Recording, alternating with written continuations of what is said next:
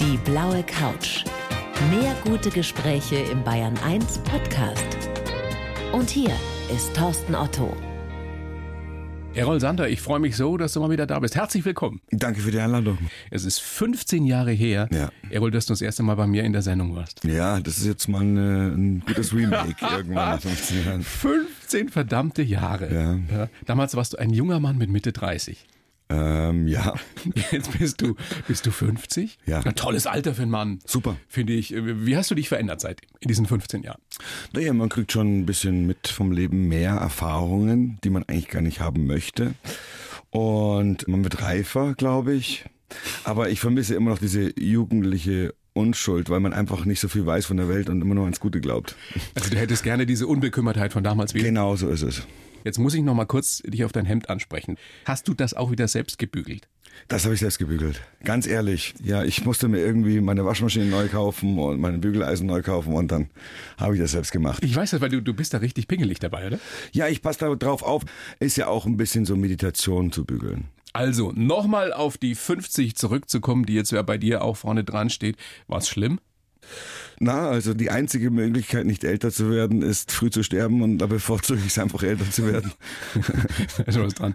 Aber ich meine, äh, ganz ernsthaft, die Zeit davor, vor deinem 50. Das war jetzt nicht unbedingt die schönste Zeit in deinem Leben. Also mit der Scheidung. Ich schaue einfach in die Zukunft, denke an meine Kinder, an meine neuen Projekte und versuche die Hoffnung nicht zu verlieren im Leben. Ich weiß, wie wichtig dir deine Söhne sind. Was wünschst du dir da sehnlichst für die Zukunft? Wie soll das Verhältnis aussehen? Ich hatte selbst keinen Papa gehabt. Also ich hatte schon einen, aber ich habe ihn sehr selten gesehen. Und ich möchte mehr für sie da sein, wenn sie mich brauchen. Das ist, glaube ich, ganz wichtig. Und deswegen werde ich immer für sie da sein und versuchen, sie da zu unterstützen, wo sie Hilfe brauchen und vielleicht auch Erfahrungen mitzuteilen über das Leben, die man bis 50 hat. Letzte Frage wirklich zu dem äh, Themenkomplex, zu deinen Söhnen. Wie ist denn das Verhältnis gerade? Ich will darüber einfach nicht reden, weil das bringt nichts. Ja. Es ist alles gut. Ich bin der Papa und die wissen das und die wissen, dass ich sie liebe und das ist das Wichtigste von allen. Und ich habe nichts Böses gemacht. Errol, dann lassen wir es dabei. Also ich weiß ja, dass du jemand bist, der sich sehr, sehr gerne auch über seine Arbeit eben definiert als Schauspieler. Ja. Und du bist zurzeit auch wieder dabei, glaube ich, dass du Theater planst. Du willst unbedingt mal wieder was Lustiges spielen. Naja, und die letzten zwei Jahre waren wir auf Tour. Da habe ich den Inspektor Craddock gespielt von Agatha Christie und ein Mord wird angekündigt. War erfolgreich, sehr erfolgreich. Ich habe sogar im Theater meinen 50. gefeiert, im Chor. Viel Glück und viel Segen auf all deinen Wegen. Das war so eine Frauenlandgruppe in Norden war, die dann im Chor für mich gesungen hat und das war sehr angenehm. Naja, wir wollen das auf jeden Fall fortsetzen, weil es angekommen ist bei den Zuschauern. Es war lustig. Äh, Man will ja immer ein Stück machen, wo die Menschen nach Hause gehen und am Ende sagen, wow, das war echt, das war ein bisschen positive Energie, geht man nach Hause. Das ist, glaube ich, ganz wichtig. Was viele vielleicht nicht so auf dem Schirm haben, der Herr Kommissar, wie er stets bekannt ist, kann auch sehr, sehr komisch sein. Also das hat man auch erlernt. Also man darf nicht vergessen, ich bin so ins kalte Wasser geschmissen worden vor 20 Jahren. Und es gibt ja sehr gute deutsche Schauspieler, die auch die besten Ausbildungen haben. Ich hatte irgendwie, war der Markt für mich da. Man hatte irgendwie einen gesucht, der eben einen Migrationshintergrund hat und doch viel repräsentieren kann. Und es hat dann damals geklappt, der Platz war frei. Und das habe ich genutzt. Jetzt muss ich trotzdem auch nochmal nachfragen, wie machst du es, dass du verdammt nochmal so jung aussiehst? Jetzt, fangen wir nicht mit deiner Jetzt kommt- Kosmetiklinie an. Ich sag's dir wirklich, also das, Das ist Schneckenextrakt Ich, und was weiß ich was. das ist die Helix Aspergerschnecke. Das ist eine Essenz davon. Würde das auch bei mir noch was bringen? Ja, ich, wir brauchen alle ein bisschen hier, wenn man in der Stadt wohnt oder vor allem in der Öffentlichkeit arbeitet, brauchen wir alle ein bisschen so ein bisschen auf die Haut aufzupassen, auf sich selbst aufzupassen. Klar. Wir melken ja die Schnecke, nicht vergessen. Die läuft über so eine Matte und die hat so Löcher und dann wird die Essenz rausgeholt. Dürfen die auch nicht gestresst sein, die Schnecken, sonst produzieren sie das. Und das auch nicht. macht der Schnecke auch nichts. Also die Es macht überhaupt nichts. Die läuft Die lebt wirklich weiter und die lebt hervorragend kriecht vor sich hin. Wie gesagt, sie darf nicht gestresst sein, dann gibt's diese Essenz nicht. und das kann man sich auch leisten oder ist das nur was Das kann für man sich auch Menschen, die leisten. viel Geld haben? Ja. Nein, das kann man sich auch leisten. Es gibt sogar, wenn man das mal recherchiert, dann gibt es so in Südamerika ein Gebiet, in dem es sehr viele von diesen Schnecken gibt. Und die äh, Farmarbeiter sehen alle so 15, 20 Jahre jünger aus. Also das sagt man. Also man kann das wirklich recherchieren, es ist bewiesen. Also die Schneckenessenz, schöne Geschichte. Theater möchtest du wieder spielen. Was ist mit Mordkommission Istanbul? Wir drehen das weiter? Wir, wo- ja, wir, wir drehen weiter. Wir wollten jetzt eigentlich im Oktober, November drehen. Dann war es Oktober, November, Dezember. Aber jetzt ganz sicher drehen wir ab Mitte Januar bis, glaube ich, Ende Februar. Könnt ihr denn wieder in Istanbul drehen? Da müsste man die Produktion fragen. Ich glaube, wir werden wieder einen, der ähm, Özerkan wird wieder einen Auftrag haben in der Türkei und das geht auch wieder ins Ausland. Ja, also wir freuen uns auf jeden Fall drauf. Errol, ich habe für dich, wie das üblich ist in dieser kleinen Show hier auf der blauen Couch, einen Lebenslauf geschrieben. Oh, wow. Mache ich für jeden Gast. Den gebe ich dir jetzt. Du liest den bitte vor und sagst mir dann danach, ob du das so unterschreiben könntest. Brille, Brille, Brille, Brille? Brille. Steht dir übrigens. Danke, danke, danke. Mach dich so intellektuell. Ich habe vor zwei Tagen meine Brille oder ein Freund von mir wollte sie zum Lesen nehmen und sie- dann war sie weg. Meine Lieblingsbrille. Also jetzt zu dem Text. Ich heiße Errol Sander und bin ein Tokubayovare. Stimmt. Meine Wurzeln liegen in Istanbul, aber München ist meine Heimat. Perfekt. Als geborener Moslem war ich Ministrant und als Weltbürger freue ich mich jedes Mal, wenn ich die Frauenkirche wiedersehe. 100% stimmt. Ministrant auch, war zwei Jahre Ministrant in der katholischen Kirche, durfte auch deshalb katholisch heiraten.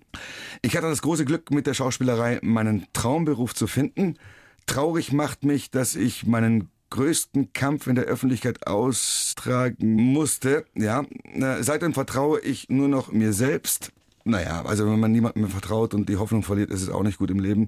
Für die Zukunft wünsche ich mir Zufriedenheit, Zeit mit meinen Söhnen, vor allem erstmal Zeit mit meinen Söhnen und vielen lustigen Rollen. Denn ja, die kann ich auch Sehr gut. spielen. Einwände dagegen und da schreibst du es. Ja, ich finde es Magst immer du so, was da hast du wieder hinzufügen? reingelegt mit dem traurig und so weiter. Es passieren immer Sachen, die man nicht erwartet im Leben. Und man darf die Hoffnung nicht verlieren und immer in die Zukunft schauen. Dann schauen wir mal, Errol, wie du so geworden bist, wie du heute bist. Und fangen ganz vorne an. Geboren am 9.11.68 in Istanbul. Ja. Errol Sander ist aber nur ein Künstlername, ne? Errol Sandersen Künstlername ging nicht anders, weil mein echter Name wirklich so kompliziert ist. Das hieß dann irgendwann Urkan Salat oder sowas. Und Und dann Äh, wie heißt es richtig? Urjun Selahattin Salih Olu. Es klingt doch eigentlich total schön. Ist aber es schön. ist natürlich schwer auszusprechen. Dein Papa, du hast den nicht oft gesehen, ich glaube nur dreimal, bis du 13 warst, dann ist er gestorben. Äh, bist du danach auf einer Suche gewesen nach einer Vaterfigur in deinem Leben? Naja, ich, ich würde sagen, ich habe ihn, ich glaube, bemerkt, dass er überhaupt da ist, mit zwei oder drei ganz kurz so ein Blitzmoment, wo wir beim Basketballspiel mal, er war ja Nationalbasketballspieler, und da kann ich mich noch erinnern, wie wir in diesem großen Stadion waren, weil es so bombastisch war. Und dann habe ich ihn einmal gesehen, da war ich sieben, und das war's dann. Und auch nur eine Stunde oder sowas. Und ich habe mir natürlich gewünscht, eine Familie am großen Tisch zusammen, Kids, alle happy, glücklich, alle kommen zusammen, man kocht füreinander, man zwingt mich an den Esstisch, weil ich ja nicht so gerne immer am Tisch esse oder so, weil ich immer unterwegs bin, ja, und was zu tun habe. Aber das war schon mein Wunsch, so Familie am Tisch, alle sind glücklich und alle happy. Und manchmal kommt es anders, als man plant. Aber deswegen ist dir Familie ja heute so wichtig. Ja, Ähm, deine Kindheit. mit fünf in den Riem gelandet. Ja, Mama alleinerziehend, die hat tagsüber als Schneiderin gearbeitet und abends im Hofbräuhaus ausgeschenkt. Genau so ist es. Wahnsinn. Wahnsinn. Eine Heldin. Klischee, mit vier Einkaufstüten zwei Kilometer nach Hause gegangen zu Fuß. Und die Kids, die hungernden Kids warten zu Hause. Mama, Mama, was? Wie viele Kids wart ihr zu Hause? Das ist weit. Schwester und ich. Sie hat sich aufgeopfert. Sie hat dafür gesorgt, dass wir eine gute Ausbildung bekommen. Ich fühle mich zu Hause auch deshalb in Deutschland und dass meine Heimat ist, weil ich habe auch diese ganze Förderung bekommen. Ich meine, meine Ausbildung, mein alles. Und jetzt habe ich auch noch als Schauspieler die Chance gegeben. Dafür bin ich Deutschland mega dankbar und ich fühle mich auch deutsch, ja. Weil mein Ursprung ist türkisch, aber ich bin halt, wenn meine Ich würde Großeltern sagen, du bist ein bayerisch wären, Weltbürger, oder? ja, Vollbluteuropäer. Nostalgisch würde ich sagen, wenn meine Großeltern bayerisch waren, wäre ich ein äh, Turko-Bio, ein echter Bioware. ja. Kannst du so richtig bayerisch?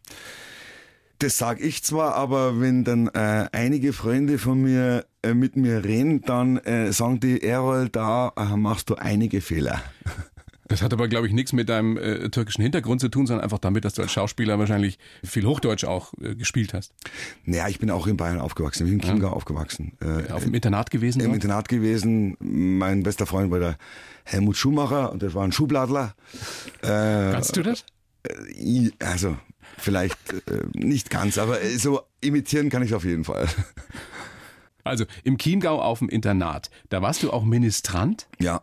obwohl die äh, wussten, dass du Moslem bist. Das war kein Ding damals. Nee, es war kein Ding. Wir waren alle, alle gleich, die Kinder. Es war kein Unterschied. Und dann hat man mich gefragt, ob ich, da war ich neun Jahre alt, ob ich ministrieren möchte. Und ich natürlich habe ich zugesagt. Und dann ging es halt los. Und deswegen durfte ich ja dann auch am Ende katholisch in der Kirche heiraten in München. Ah, siehst du, Ja. wusstest du, wofür das damals Ja, gut ja, war. ja. Du hast mal in einem anderen Interview gesagt, ich habe dann in dieser Zeit im Internat abends eine Zeit lang zu zwei Göttern gebetet. Das stimmt. Wie hast du das gemeint? Naja, und dann auch noch abwechseln, damit sich keiner benachteiligt fühlt. Ach so. Jeden Abend. Weil du ein schlechtes Gewissen ich, hattest. Genau, weil ich, war- ich, war- ich war halt natürlich schon, auf einer Seite gehe ich in eine katholische Kirche, bete zum lieben Gott und auf der anderen Seite bin ich geboren als Moslem. Heute bin ich Deist, also ich glaube an einen Gott, der über allen Religionen steht. Nachvollziehbar. Ja, aber es gibt Weil so mit dem viele Schle- Bodenpersonal kann man ja egal wo durchaus Probleme haben. Hast du damals schon auf dem Internat davon geträumt, dass du mal Schauspieler werden würdest? Nee, ich wollte, äh, nachdem ja im Chiemgau damals die Kampfjets immer wieder vorbeigeflogen sind, Militärpilot werden. So Top Gun-mäßig? Ja, mit 10, 11, 12, 13 Jahren habe ich nur Flugzeuge gemalt, ja, ja, mit den Tornados damals. Ich wollte auf jeden Fall Pilot werden. Eine Zeit lang auch Arzt, habe ich gelesen. Arzt war immer so ein Druck von der Mama. Das habe ich jetzt dann irgendwie gut gemacht durch die Felix-Bruder-Stiftung, weil ich engagiere mich seit fast äh, 16, 17 Jahren für die Darmkrebsvorsorge. Da erkrank- Wichtige Geschichte, Wichtige Geschichte. Jedes Jahr erkranken 60.000 Menschen an Darmkrebs. 30.000 Menschen sterben daran und eigentlich ist es überhaupt kein medizinisches Problem, sondern ein rein kommunikatives Problem. Das bedeutet, wenn wir die Leute aufklären, eben zur Vorsorge zu gehen, auch in jungen Jahren, dann kann man die Polypen frühzeitig entdecken und dann gibt's keinen Darmkrebs. Und 30.000 Familien sind glücklich darüber, dass niemand gestorben ist. Und deswegen ist es auch gut, wenn wir hier ein bisschen Werbung machen. Absolut. Leute, geht zur Darmkrebsvorsorge.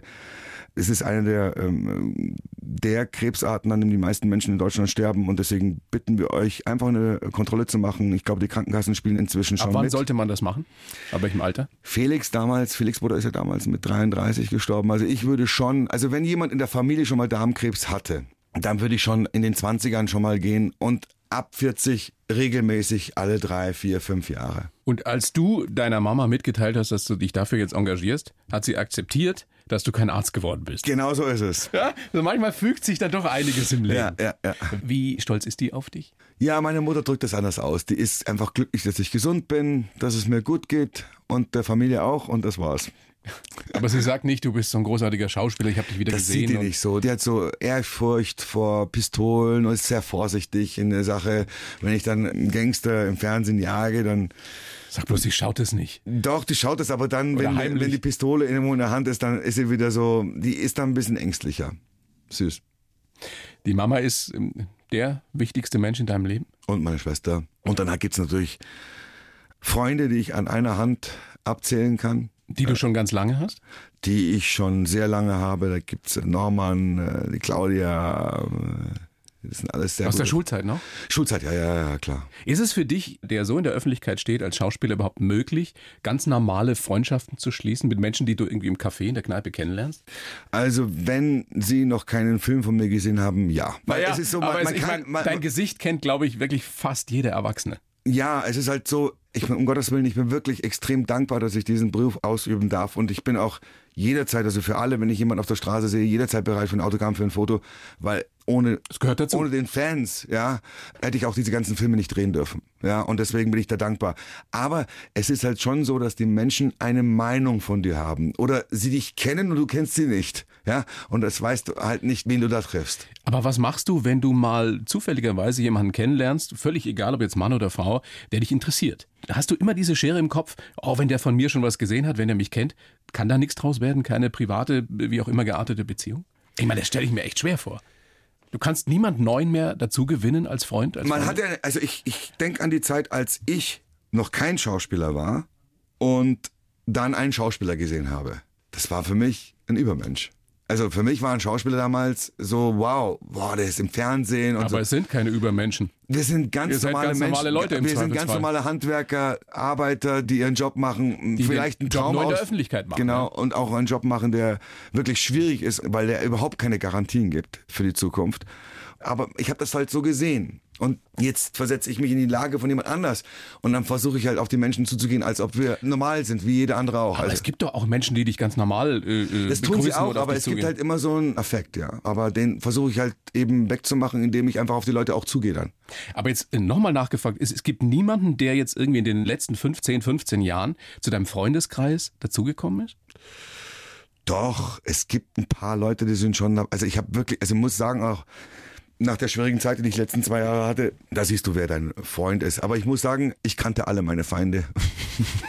Also das hat sich Aber nur das sind bestätigt. sicherlich Das ist- neue die kann ich aber, dazugekommen. meine Freunde, ich habe neue Freunde bekommen, äh, wo ich nie gedacht habe, dass sie so hinter mir stehen. Wie viele wahre Freunde hast du, die du nachts um drei oder um vier anrufen kannst? Fünf. Das ist viel. Fünf ist viel, eine Handvoll. Das ist viel. Das reicht, da kommt auch keiner mehr dazu. Na, ist toll. Ich meine, das ist ja unter Männern sowas, äh, worüber man nicht so oft redet.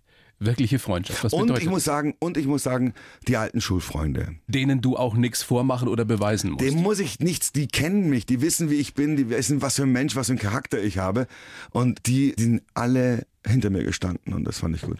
Wie gesagt, die alten Schulfreunde, mit denen man in der Klasse war, die einen kennen, die die, die kleinen Tricks von einem kennen, die wissen, wie ich bin, weil ich sitze jeden Tag mit denen in der Klasse, über Jahre hinweg. Und du glaubst, man verändert sich dann auch nicht mehr grundsätzlich im Lauf seines Lebens? Das kann ich mir nicht vorstellen. Also einer, der ein guter Typ ist, der kann nicht zum Arsch werden? das weiß ich nicht, das kann ich nicht beurteilen. Und umgekehrt, wenn einer ein Arsch war, kann er ein guter Typ werden? Das kann ich auch nicht beurteilen. Ich kann nur mich selbst beurteilen. Und die meisten Menschen, die ich treffe von der Schule, sagen immer, mein Spitznamen, UFO, UFO, du hast dich 0,0 verändert. Ufer? UFO, unbekanntes Flugobjekt. Wieso? Vom Skifahren. Weil, ich du war so früher- kamikaze-mäßig unterwegs Ja, ich, warst. wir waren im Nebel, voll, volle Kanne Schuss runter. Und deswegen haben wir uns UFO. Und Machst du heute auch nicht mehr, oder? das ist leider vorbei. Nach, ich war ja in Bad Ziegeberg. Das war mit dem Reiten war es so Learning by Doing. Und da bist du runtergefallen, hast? Einige Male. Das war, ich hatte so ein spät gelegtes Pferd die ersten zwei Jahre und da war ich, jetzt inzwischen bin ich mit dem Reiten wesentlich erfahrener und besser. Aber man lernt ja das Reiten nicht ohne Grund, indem man im Kreis läuft über Wochen hinweg, bis man so langsam das Gefühl fürs Pferd bekommt. Ich habe das halt einfach Du hattest einen Crashkurs. ich hatte einen Crashcode. Ich hatte ein Pferd, äh, der, der hieß Monchi, der hat seinen Hals dick gemacht und ist im Stand galoppiert und alle sagen, boah, Errol, bist du ein guter Reiter? Sag ich, du, das bin ich gar nicht. Das macht er von selbst. Der hat schon geschwitzt und dann kam dieser Ton und dieser Schuss und ich musste mit ihm rausreiten und bumm, ging die Post ab. Über sechs Jahre habe ich, glaube ich, bei Winnetou gespielt. Und in der Zeit haben meine Knie extrem darunter gelitten. Aber jetzt kannst du richtig reiten, oder? Also wenn du noch würdest. Ja, nur wenn ich engagiert werde. Lass uns, lass uns darüber sprechen, wie das überhaupt kam. Weil du hast gesagt, auf dem Internat hast du noch gar nicht davon geträumt, Schauspieler zu werden. Wann kam diese Initialzündung? Gab es einen Schlüsselmoment? Doch, es war im Internat, mit, da war ich 14. Da war eine Theatergruppe, der Serge war für mich mein Idol, der war so vier Klassen über mir und die haben ein so tolles Theaterstück gemacht. Ich dachte, boah, das möchte ich auch mal machen, das ist echt lustig. Und so ging's los. So ging's los, dann habe ich mein Abi gemacht und dann kamen sie und haben mich gescoutet zu modeln, habe ich angefangen zu modeln. Was lang in Paris? Ich war in Paris, ich war in Mailand, ich war in Miami, ich war in Wien, Zürich. Was war damals so mit 20 die höchste Gage, die du einstecken konntest? Das muss man jetzt nicht sagen.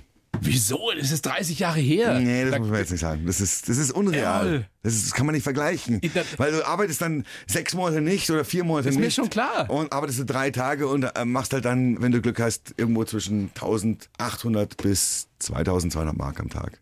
naja. Ja, damals. Ja, aber- Geld. Viel Geld, aber wie gesagt, du musst die Reisen bezahlen, du musst die Hotels bezahlen, du musst jeden Tag auf Castings gehen und du arbeitest nicht jeden Tag. Es gibt aber ein paar Models, also wirklich so Katalogmodels, die wirklich zehn Monate am Stück gearbeitet haben mit 20 Jahren oder mit 19. Das war nicht mal bei mir der Fall. Aber wieso hast du aufgehört damit? Weil die Schauspielerei kam?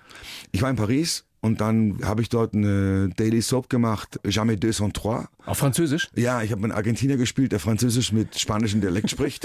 Und war mein erster- klang? Moi, je suis divine. Toi, belle. Ein So extremer richtig- Barkeeper mit einer Goldkette um den Hals. So richtig schön und, schleimig. ja, und so ein Marcel-Shirt und dann halt so ein äh, Anmachertyp, die haben sich alle krank gelacht. Und das war meine erste Rolle, Und das war eine Soap Opera, so. Ja. Soap Opera. Und dann war ich in Hamburg, habe ein paar Fotografen gesehen. Go NC nennt man sowas als Model, um mich zu bewerben. Und habe meine Schwester angerufen, du UFO. In der Abendzeitung steht, die suchen einen türkischstämmigen Schauspieler. Sag ich, Schatz, da gibt's so viele Leute, die eine Ausbildung haben. Schick doch wenigstens deine Fotos hin. Dann habe ich meine Fotos hingeschickt. Das war für Sinan Toprak damals, oder? Das war für Sinan Taubrak. Und die haben mich abrupt zurückgerufen, bin ich nach Berlin zum Casting. Dann ging es so, das Casting. Das war echt lustig. Ähm, ja, kannst du bitte mal, wir haben mir Texte ja geschickt und ich sollte spielen und ich hatte wirklich keine Ahnung von Schauspielerei. Also habe ich versucht zu spielen, das ging halt nicht so gut. Und dann sagte, kannst du mal die Texte nur vorlesen? Und dann habe ich angefangen, wieder zu spielen. Und dann sagte ich, nee, lies die Texte einfach nur mal vor. Habe ich wieder angefangen zu spielen, sagt er, entweder du liest es jetzt vor und dann sag ich, oder ich muss gehen. Und er, genau. Dann habe ich es vorgelesen und dann haben sie mich nach München eingeladen, damals noch im Holiday Inn damals, wo es noch gestanden hat. Und dann habe ich dort bei dem Casting dann zwei Wochen Vorbereitung den Job bekommen. Das heißt, du konntest, während du schon Sinan Toprak gedreht hast, im Endeffekt die Schauspielerei lernen. Also Learning by Doing. Learning by doing. Am also Set. ich wurde wirklich ins kalte Wasser geschmissen. Wenn man das heute sich anguckt, diese alten Folgen von 99, 2000, Das sind Vollblutanfänger. der trotzdem von Anfang an erfolgreich war. Von an, ja, der ging von Anfang, da ging ja 26% overall und 26% in Zielgruppe, das ging ab. Die haben sich bei RTL extrem gefreut und ich war da mit super ausgebildeten Schauspielern von Berlin, von Hamburg, von Pott, äh, von überall zusammen und ja, hab halt gelernt. Da siehst du plötzlich, wie so Was macht. für ein wie so- Luxus eigentlich, oder? ja, ja. Wieso atmet der jetzt vor dem Take so mit dem Bauch ein, dann wieder aus? Hab ich gar nicht verstanden. Das mache ich jetzt auch mal. Ah, stimmt, dann kann man viel länger reden. so ging das, da habe ich Learning by Doing. Und die Kollegen, die haben das akzeptiert, dass da einer im Endeffekt die Hauptrolle spielt, der es noch gar nicht richtig kann. Ist, glaube ich, auch natürlich ein bisschen schwierig, weil es gibt überall im Beruf Konkurrenzkampf und dann ist es halt so, wieso gehe ich vier Jahre lang in die Schule und mache 300 Kurzfilme, bevor ich eine Nebenrolle bekomme und der kommt hierher, springt in meinen Beruf rein, hat keine Ahnung von dem, was wir machen, äh, ist kein Künstler, ähm, aber damit musste ich leben. Hat dich das frustriert am Anfang oder hast du gesagt, nö, für mich läuft's doch gut? Ja, es hat mich nur stärker gemacht. Weil ich bin immer so, auch wenn man ein Bein stellt, dann versuche ich aufzustehen und weiterzumachen, nach vorne zu schauen.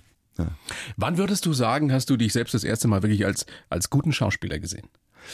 Das kann man nicht sagen. Ein guter Oder Schauspieler. wann warst du das erstmal richtig zufrieden mit dir? Ich glaube, wenn man, wenn man von sich selbst sagt, man ist ein guter Schauspieler, ist es der Moment, wo man versagen wird. Hochmut kommt vor dem Fall.